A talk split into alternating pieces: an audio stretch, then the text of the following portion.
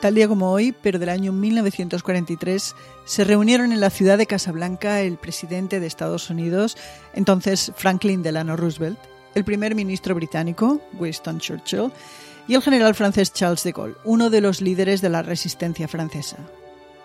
Durante diez días se discutió y se decidió cuáles iban a ser los siguientes pasos militares a tomar en la Segunda Guerra Mundial. Pero sobre todo, en esa conferencia se decidió cómo sería el fin de la guerra, con la derrota total alemana. No más medias derrotas, como había ocurrido en la Primera Guerra Mundial. Esta vez la derrota sería total. Hola, soy Ana Nieto y les doy la bienvenida a Calendario de Historias, un podcast con el que durante cinco días a la semana les invitamos a un recorrido por la historia, por sus personajes y por lo que nos queda de ella hoy. Para participar en la conferencia de Casablanca, Roosevelt se convirtió en el primer presidente de Estados Unidos en tomar un avión y volar a un país extranjero. Allí le esperaba Churchill, su gran aliado. Stalin se había negado a desplazarse hasta la ciudad africana, aunque su país jugaba un papel esencial en la lucha contra la Alemania nazi. El líder soviético se había excusado argumentando que la situación en su país impedía un viaje al extranjero. Y hay que recordar que, entre otros conflictos, en ese momento en la Unión Soviética continuaba el terrible sitio de Leningrado, que había empezado en septiembre de 1941, y se estaba desarrollando la cruenta batalla de Stalingrado.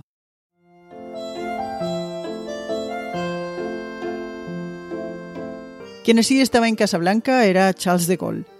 Y puede decirse que su presencia no era grata ni para los estadounidenses ni para los británicos. Siempre se ha sabido de la antipatía de Roosevelt y de Churchill hacia De Gaulle, pero la desclasificación de documentación británica en el año 2000 dejó claro lo que de verdad pensaban sobre el líder galo. Tanto para Roosevelt como para Churchill, el francés era un presumido, un jactancioso y un vanidoso. Churchill, de hecho, iba mucho más allá.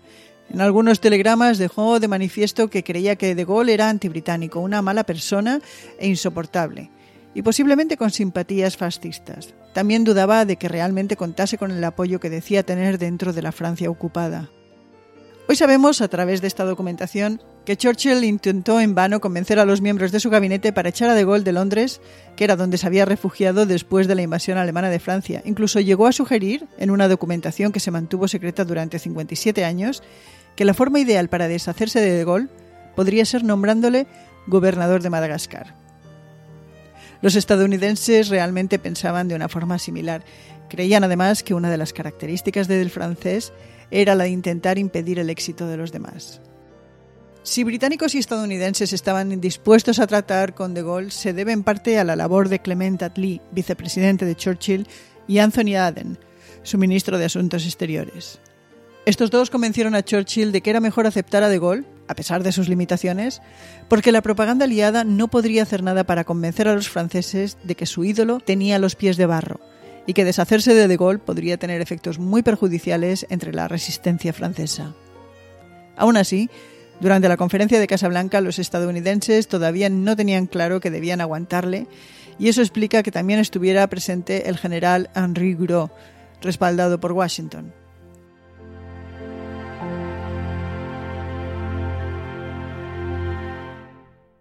Al final de diez días de deliberaciones, Churchill y Roosevelt decidieron concentrar sus tropas en Inglaterra, con vistas a una eventual invasión de la Europa continental por las costas francesas. Pero antes se acordó invadir Sicilia. También se decidió incrementar el número de bombardeos sobre Alemania y expulsar a los japoneses de Nueva Guinea. Y por supuesto que de esta guerra los alemanes saldrían derrotados militarmente. Seis meses más tarde, al fin de la conferencia de Casablanca, las tropas aliadas desembarcaron en Sicilia. Fue la Operación Husky y en seis semanas la isla estaba en poder de los aliados. El siguiente paso, el salto a la Italia continental.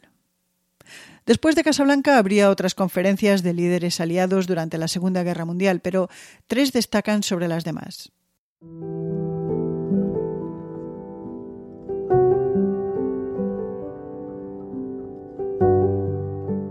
Primera en Teherán, a finales de 1943, cuando se reunieron Roosevelt, Churchill y Stalin. Se decidió la invasión de Francia desde el Reino Unido y la fecha de mayo de 1944.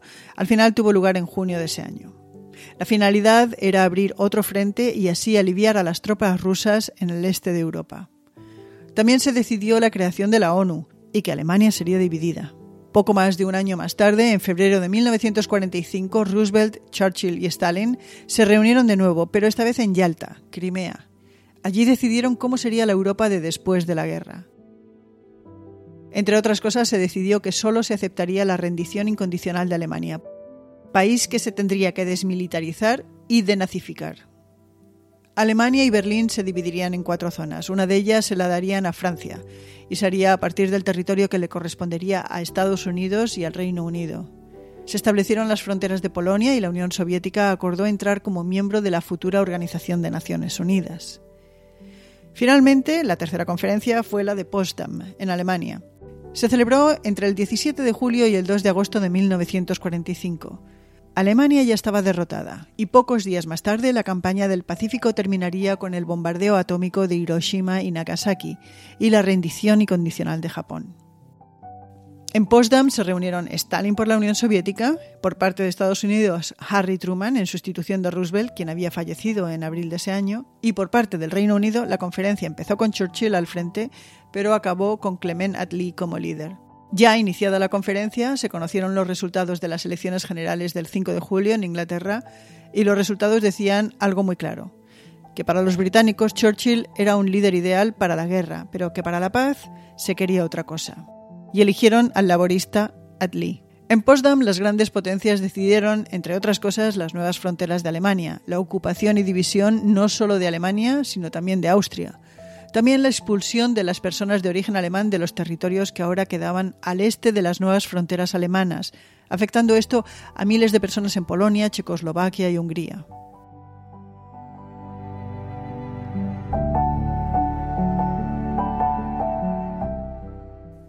Este mundo creado por la Segunda Guerra Mundial tardaría décadas en parcialmente deshacerse.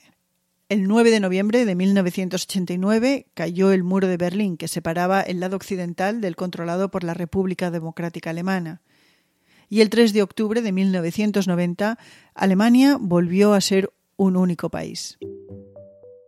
Otros 14 de enero también pasaron a la historia. Por ejemplo, el del año 1514. Entonces, Fernando el Católico autorizó el matrimonio entre españoles y mujeres indígenas. En 1601, ese mismo día, en Roma la Iglesia quemó libros judíos y en 1812 las Cortes de Cádiz decretaron el fin de la horca. Y en 1943, el año de la Conferencia de Casablanca, la Segunda Guerra Mundial continuaba haciendo sus estragos. Ese fue el año de la épica batalla de Guadalcanal, en el Pacífico, que acabó con la derrota japonesa. También fue el año en el que los nazis exterminaron el gueto judío de Varsovia. El rey de Italia cesó a Benito Mussolini como primer ministro y Ike Eisenhower fue nombrado comandante supremo de las fuerzas aliadas. También fue el año en el que volvió a casa el grueso de la División Azul, el cuerpo voluntario falangista que se insertó dentro del ejército nazi para luchar en Rusia. Y terminamos con una cita del líder de los derechos civiles, el doctor Martin Luther King. No deberíamos olvidar nunca que todo lo que Adolf Hitler hizo en Alemania era legal y que todo lo que los defensores húngaros de la libertad hicieron era ilegal. Era ilegal ayudar y consolar a un judío en la Alemania de Hitler. Esto ha sido el calendario de historias por hoy. Lo hemos hecho María Luz Rodríguez y yo, Ana Nieto. Si quiere contactarnos para señalar una fecha en el calendario, díganoslo. Estamos en audire, arroba, audirepodcast.com. Nos despedimos por hoy, pero nos oímos mañana, porque mañana será otro día.